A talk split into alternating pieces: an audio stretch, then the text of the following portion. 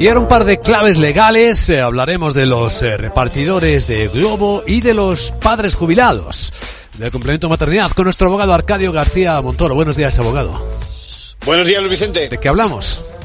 Pues de ese complemento de maternidad por aportación demográfica se creó en el 2016, supone un extra en, en la pensión del entre el 5 y el 15% según el número de los hijos y pretendía compensar esas desventajas profesionales que pudiera ocasionar el cuidado de los hijos.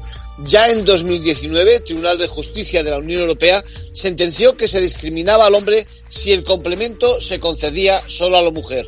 Bueno, a pesar de que la, Seguridad Social sostenía lo contrario, ahora el Tribunal Supremo dice que se cobrará desde el principio cuando se reconoce esa pensión de jubilación. Bueno, y un juzgado de Córdoba confirma la relación laboral de los repartidores de Globo.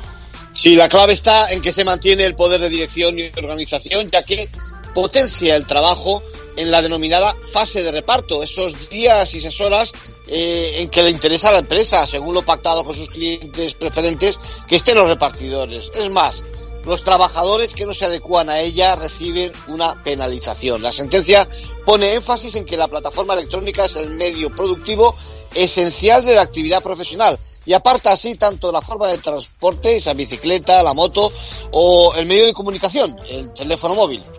En conclusión, pues es imparable, Luis Vicente, la erupción de las soluciones de intermediación electrónicas en el mundo de la empresa, pero cuidado, hay que mirar con lupa ese papel que ocupan junto a sus algoritmos fijando las condiciones de trabajo. Gracias, abogado.